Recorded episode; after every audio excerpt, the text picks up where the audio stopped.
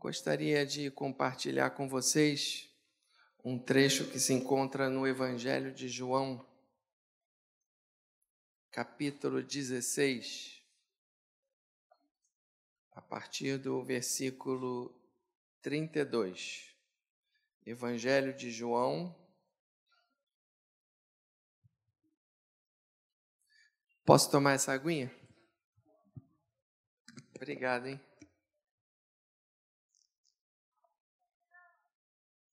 Todos acharam? Aqui no Evangelho de João, capítulo 16, versículos 32 e 33, diz assim: Eis que vem a hora, e já é chegada, em que sereis dispersos, cada um para sua casa, e me deixareis só. Contudo, eu não estou só, porque o Pai está comigo. Estas coisas eu vos tenho dito para que tenhais paz em mim. No mundo passais por aflições, mas tende bom ânimo, eu venci o mundo. Que versículo lindo, que essas palavras são realmente um bálsamo para nós. Eu vou ler de novo o versículo 33. Estas coisas vos tenho dito para que tenhais paz em mim. No mundo passais por aflições, mas tende bom ânimo. Eu venci o mundo. Curve a sua cabeça. Senhor nosso Deus, nosso Pai, muito obrigado por essas palavras de Jesus, que são um bálsamo para nós, Senhor, para todos nós. Para a família da Ângela, que hoje está aqui enlutada, que esse bálsamo possa recair sobre a vida de cada um deles, Senhor. Que esse bálsamo possa recair sobre a vida de todos aqueles que estão perplexos diante do sofrimento e da injustiça que existe no mundo. E são muitos tipos de sofrimentos. Eu quero te pedir que nessa manhã o Senhor venha falar com todos nós, mas especialmente com aqueles que, por um motivo ou por outro, se acham sofrendo diante dos problemas, das aflições, das dores e das perplexidades da vida. Eu te peço em nome de Jesus. Amém. Amém? Amém. Irmãos, na, na quarta-feira passada, eu passei por uma experiência que eu não desejo a nenhum de vocês. Nenhum de vocês. É, Para quem não sabe, eu, eu, eu sou músico, eu toco numa orquestra e essa orquestra tem um trabalho formidável, que são concertos que a gente faz para pessoas carentes que não têm a menor oportunidade de ir a uma sala de concerto. Então, nós vamos a, a escolas públicas, nós vamos a, a instituições que abrigam é, é, pessoas em situação de rua, nós vamos naquela instituição do, do APAI, e, enfim, lugares onde se encontram pessoas que não têm condição de ir a uma sala de concerto por uma série de motivos. Isso é uma coisa que não que a orquestra faz simplesmente por filantropia, por altruísmo. E na quarta-feira passada nós fomos tocar numa escola que se encontra ali entre Acari e Coelho Neto que é uma região da cidade que é bastante perigosa. E, e chegamos lá, tocamos para as crianças, as crianças assim nos receberam com um carinho enorme, tio, tia, aquele monte de criança, e, e, e, o pequenininho vinha, me abraçava, abraçava minhas pernas e queria tirar selfie com a gente. Depois de que terminou a apresentação, nós ficamos ali uma meia hora só tirando selfie com as crianças. Agora as crianças da outra escola, agora as crianças da outra escola, agora as crianças da outra escola, agora só as mães, agora só as professoras, e agora só não sei o quê. E, gente, uma, e prepararam um lanche para nós e, e, com, e com chocolate e com docinho. E, e, olha, irmãos, fomos tratados assim como reis. Eu saí de lá tão feliz, irmãos, mas tão feliz, tão feliz. Aí estamos voltando, né? Nós todos na van da, da, da orquestra. Aí quando chega ali na Avenida Brasil, mais ou menos na altura da Penha, nós somos fechados por um por um carro, um carro branco.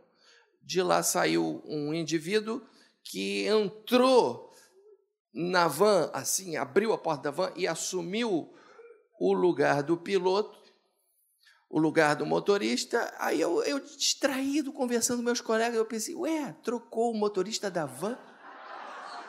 Juro para vocês, eu pensei, ué, trocou o motorista da van?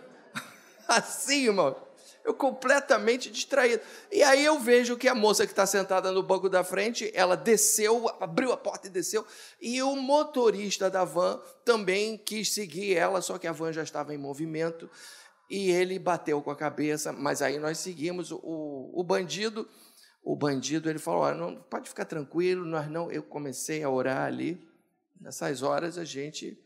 Só que nós temos um, nós temos um, uma arma secreta, viu, irmão? Nós pentecostais, nós temos uma arma secreta. Não sei se você está a par disso, que é orar em línguas. Irmãos, quando a gente não sabe o que orar, eu começo a orar em línguas, eu começo a orar. E aí aquilo vai ministrando uma paz, assim, para eu estava ali tranquilo, e eu só pedi, Senhor, que não apareça a polícia aqui, né? Porque se aparecer a polícia, aí a troca de tiros, aí é brabo. Né? E aí mas eu, rapaz, não, pode ficar tranquilo, eu não quero nada, eu só quero a van, eu só preciso da van, já vou liberar para vocês. Não fiquem preocupados que eu já vou liberar vocês. Aí nós ficamos ali quietinhos, esperando a ordem dele para nós descermos da van. Ok.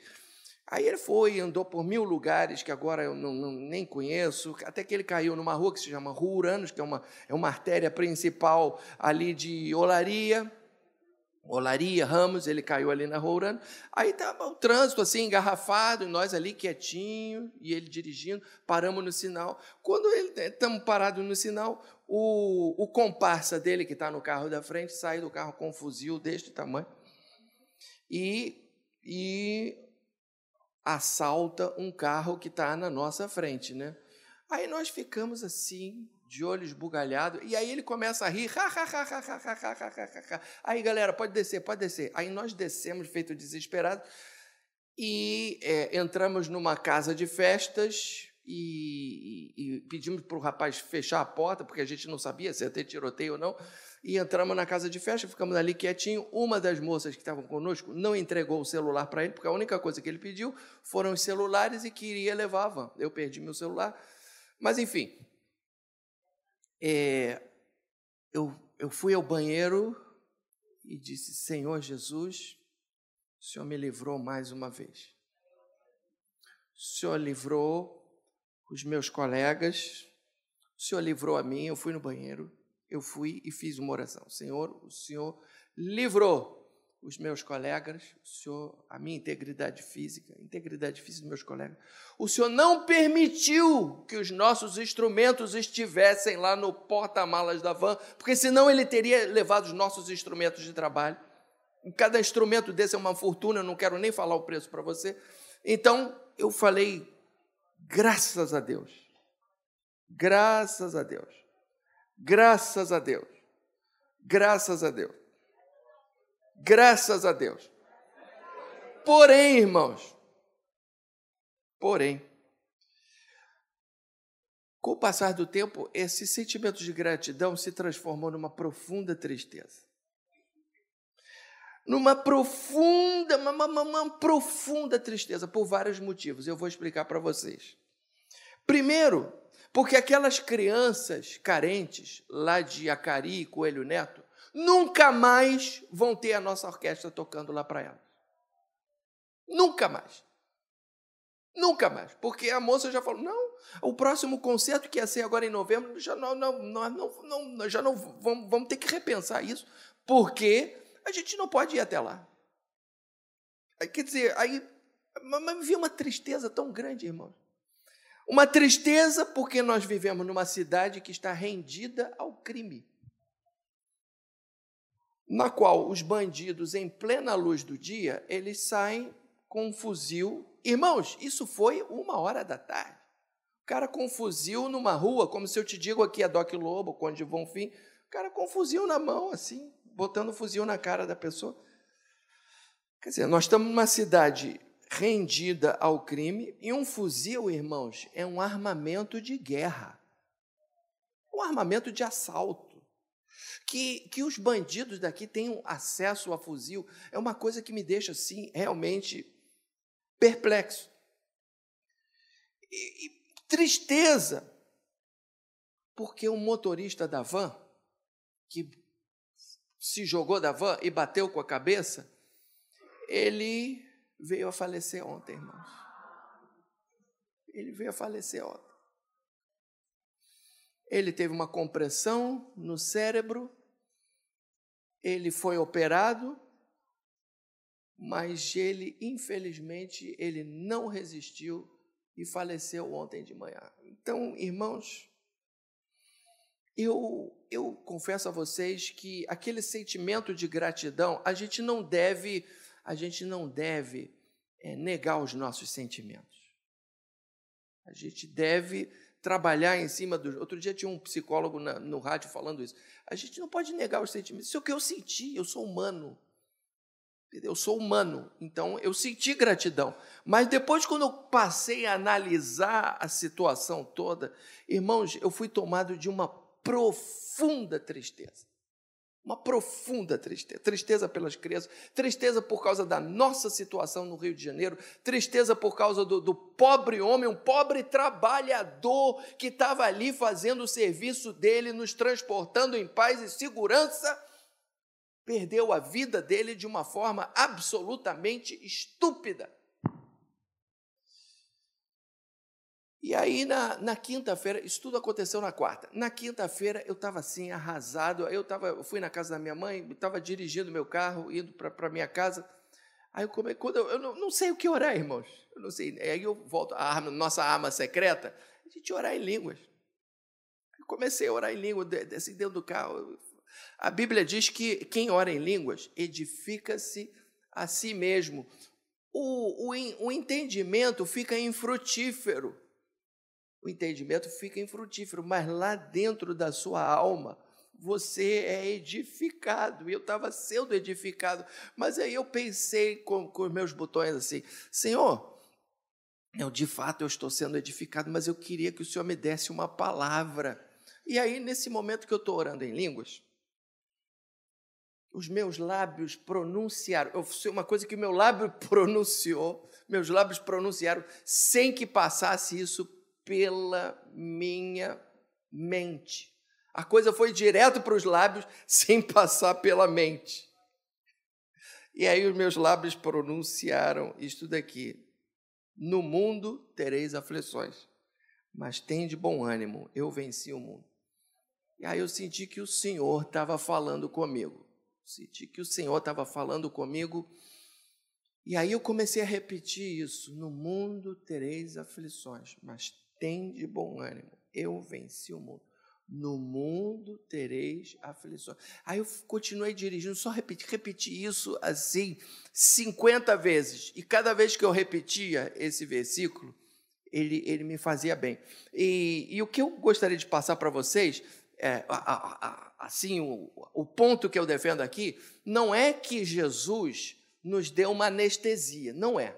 Ele disse: No mundo tereis ou passais por aflições. Quer dizer, a gente vai passar. Aflição significa o quê? Significa dor. Né? A gente vai passar pela dor. Vai passar pela dor. Mas Jesus, ele não dá uma anestesia, mas ele dá um bálsamo. Anestesia é aquilo que elimina a dor, mas o bálsamo é aquilo que alivia a dor, que mitiga a dor. E isso o Senhor dá. Porque a, a, a dor ela está associada à nossa experiência como seres humanos. Às vezes a dor é física, às vezes a dor é na alma. E muitas vezes a dor na alma é muito pior do que a dor física. Então, baseado nisso, eu gostaria de. Coloca aí o slide, coloca para mim. Esse tema aqui, como manter o ânimo em meio às aflições do mundo. Foi aquilo que o Espírito Santo foi ministrando ao meu coração é, a partir desse versículo, desses dois versículos que nós acabamos de ler. E baseado nesses dois versículos que nós acabamos de ler, eu descubro aqui quatro verdades que eu gostaria de passar para você que está sofrendo essas quatro verdades que estão aqui. Ó. Nós vamos analisar cada um. E que foi o que o Senhor, o Espírito Santo, assim, colocou no meu coração. E que me serviu não como anestesia, porque eu estou triste, mas me serviu como bálsamo, porque aliviou o meu sofrimento, aliviou a minha tristeza, viu, irmãos? A primeira verdade que eu descubro aqui nesse texto é que é preciso pensar, olha ali, ó, é preciso pensar que as aflições sobrevêm a todos, sem distinção. Jesus falou assim: no mundo tereis aflição. Ele não falou em Acari tereis aflição. Ele não falou no Rio de Janeiro tereis aflição. Ele não falou na Ucrânia tereis aflição. Ele falou no mundo. É verdade que algumas pessoas em alguns países, em algumas sociedades, em alguns bairros, algumas pessoas são mais privilegiadas do que outras. Isso é inegável. É verdade que em alguns países existe uma qualidade de vida melhor do que em outros. Quem nasce no Congo não tem as, a mesma oportunidade do que aquele quem nasce na Suécia. Quem nasce na faixa de Gaza não tem a mesma vida tranquila daquele que nasce na Dinamarca, onde 90% da população é classe média. Imagine um país em que 90% da população é classe média. Não tem muito rico, nem tem muito pobre. É uma maravilha. Quem nasce em Acari não tem a mesma qualidade de vida de quem mora na Lagoa. Não tem. Porém, a experiência e a vida nos mostra que o sofrimento é inerente a todo ser humano. O sofrimento é para quem mora lá no Chapadão e o sofrimento é para quem mora lá em Ipanema. Aí você vai me dizer assim: ah, pastor, mas eu prefiro sofrer em Ipanema. Eu prefiro sofrer em Ipanema. Mas eu vou dizer para você o seguinte: nesse mundo tão grande em que a gente vive, sempre vai ter gente melhor e vai ter gente pior. Se você acha que Ipanema é o melhor que existe, pois eu te digo, Ipanema também tem assalto. E como tem, e como tem. Então, tem gente que está melhor do que os ipanemenses. Lá onde a minha filha mora, na cidade que a minha, minha filha mora, nos Estados Unidos, ela pode botar o, o, o cara, o entregador da Amazon chega, pode botar um, um computador na sua porta que ninguém rouba. A minha filha, a minha filha, ela deixa o carro aberto. Deixa o carro aberto, deixa a casa aberta, deixa o carro aberto. É assim, está tá muito melhor do que em Ipanema. E por outro lado, tem gente que está muito pior do que a turma lá no subúrbio do Rio de Janeiro.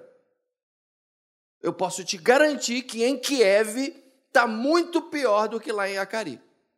Eu posso te garantir. Eu posso te garantir que no Irã, onde as meninas estão sendo mortas porque não querem usar aquele véu, entendeu? As meninas, que, que a notícia não, não chega aqui porque eles abafam tudo. Eu posso te garantir que lá naquela teocracia horrorosa está muito pior do que no Brasil. Eu posso te garantir que na Coreia do Norte, aquela ditadura comunista, está muito pior do que no Brasil. Então, nesse mundo tão grande, tem gente que está melhor e tem gente que está pior. E a questão não é ficar competindo quem está melhor ou quem está pior. É a gente tem que entender que Jesus falou: no mundo tereis aflição. E isso e essa experiência é inerente a todos os seres humanos. E ninguém se salva. No mundo, quer dizer, no mundo tereis aflição significa no mundo tereis dor. Lá, na, lá onde a minha filha mora, irmãos, termina o culto, ninguém ora falando assim: Senhor, nos leva em paz e segurança, nos livra do homem de sangue. Ninguém faz essa oração, irmãos, porque não precisa. Não precisa, é uma oração que não. Aqui termina o culto. Senhor, leva os teus filhos em paz e segurança. Livra-nos do, do homem de sangue, não sei o quê. Irmãos, isso é uma oração carioca. Estou falando sério. Eu estou falando sério. Isso é uma oração que nós fazemos. Lá não precisa. Agora eu te garanto, eu, eu, eu, eu, posso afirmar o seguinte: que lá em Kiev é muito pior do que isso daqui. Entenderam? Lá em Teherã é muito pior. Então, irmãos, a gente tem que entender que o sofrimento faz parte de nós todos que somos habitantes deste mundo, somente pelo fato de estar nesse mundo. Amém, querido? A outra coisa é preciso pensar que os dias maus fazem parte da vida. Olha só, nessa passagem que nós lemos, Jesus está preparando os seus queridos para o dia mal. O dia mal está aí, às portas. Ele fala aqui, ó, já chegou. Eis que a hora vem e já é chegada em que sereis dispersos, cada um para a sua casa, e me deixareis só. Porque os discípulos haveriam de deixar o Senhor só? Porque eles iam ficar morrendo de medo, porque eles iam ficar desanimados, porque o mal haveria de suceder. Jesus avisou: vocês vão me deixar só os soldados romanos iriam prender o Senhor Jesus, iriam levá-lo para a fortaleza e, um, no pretório onde estava lá o Pilatos e aquela coisa toda, ele, ele haveria de ser julgado, condenado e haveria de ser crucificado. Vós me deixareis só. Quer dizer, o, o dia mal está se aproximando, o dia mal já chegou. Jesus está avisando: olha, o dia mal está chegando, hein? O dia mal está chegando. Irmãos, na nossa vida tem dias bons, tem dias neutros e tem dias maus. A maioria dos nossos dias são dias neutros. Aquele dia que você se levanta, você pega o metrô, você vai trabalhar, você almoça, você depois volta para o trabalho, depois você volta para casa, depois você beija sua mulher, depois você vê televisão, vê o Netflix. vê o jogo do Flamengo, para quem gosta, não é o meu caso vê o jogo do Flamengo, depois dá um beijo na sua mulher e dorme de novo. Todo dia ela faz tudo, tudo sempre igual aquela música do Chico Bar. Me sacode às seis horas da manhã. É o dia neutro, é aquele dia que são todos os dias. A maioria dos dias são assim. Agora também tem os dias bons. É o dia que você se casou, é o dia que seu filho nasceu, é o dia que você se formou, é o dia que chegou, você se reencontrou com aquela pessoa que você não via há cinco anos. São dias bons. Agora também tem os dias maus. Tem um dia mal. É o que ele está falando aqui, ó. Também o dia mal. Tem um dia que você vai se acidentar, tem um dia que. Não estou rogando praga, não. tem um dia que você se acidenta, tem um dia que você fica doente, tem um dia que você vai para o hospital, tem um dia que você recebe a notícia que você está com uma doença, tem um dia que você tem que ir ao cemitério para enterrar uma pessoa querida. Eu estou mentindo, irmãos? É assim, a vida é assim. O Espírito Santo falou comigo direitinho. Meu filho, os dias maus acontecem, os dias maus. Isso faz parte da vida. Faz parte da vida. Os dias maus fazem parte da vida. Jesus está falando assim: olha, o dia mau está às portas. No entanto, vocês podem continuar tendo paz em mim. Estas coisas eu vos digo para que tenhais paz em mim. Por que, que Jesus está falando isso, irmãos? É porque o mal está se aproximando. Amém, queridos? Amém. Então, é preciso saber que Jesus estará sempre. E a terceira, é preciso saber que Jesus estará sempre com você, aconteça o que acontecer. Isso daí, irmãos, também é profundamente é, gostoso a gente pensar nisso. Aconteça o que aconteça, não, não sei o que o destino me, me, me, me reserva, obrigado, me reserva, essa palavra estava me faltando. Não sei o que o destino me reserva, mas aconteça o que acontecer, Jesus vai estar comigo. Eu não sei o que o destino me reserva. Eu não sei se é coisa boa, se é coisa ruim, mas uma coisa eu sei: é que Jesus vai estar comigo.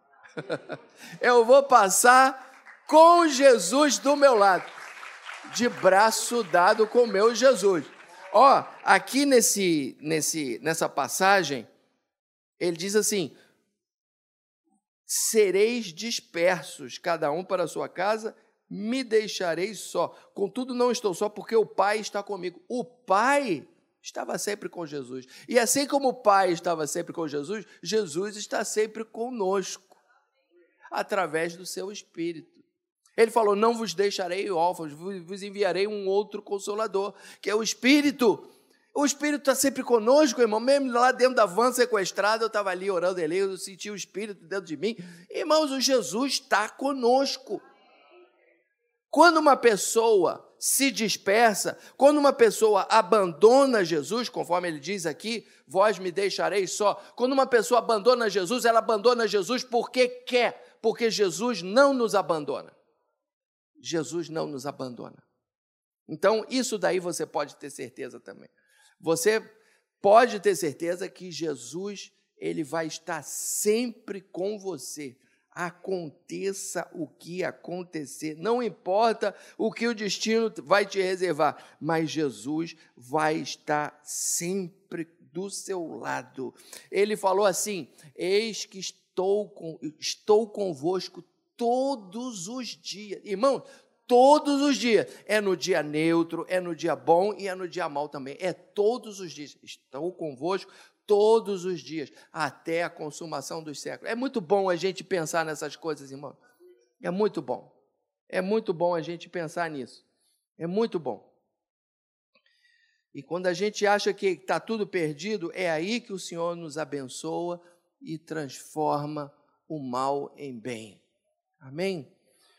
Glória a Deus. E por último, é preciso pensar que se Jesus venceu o mundo, então ele também pode ajudar você a vencê-lo. Jesus, ele não falou, ó, tem de bom ânimo. Eu venci o mundo. Jesus venceu o mundo. Jesus venceu o mundo. Jesus venceu o mundo. Por que, que Jesus venceu o mundo? Passa para o outro slide.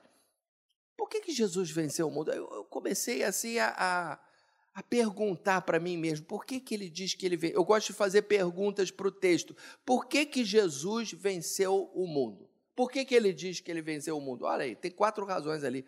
Porque ele fez a vontade do Pai no mundo. Ele só fazia a vontade do Pai. Ele só fazia. Ele não fazia nada da cabeça dele. Ele só fazia aquilo que era da vontade do Pai. Então, ele não se deixou corromper pelo mundo. Não se deixou corromper. E depois, no mundo, o plano do Pai foi plenamente cumprido na vida dele. Mesmo quando era da vontade do Pai que ele fosse para o Getsemane, que ele fosse para o Calvário, ele não se opôs.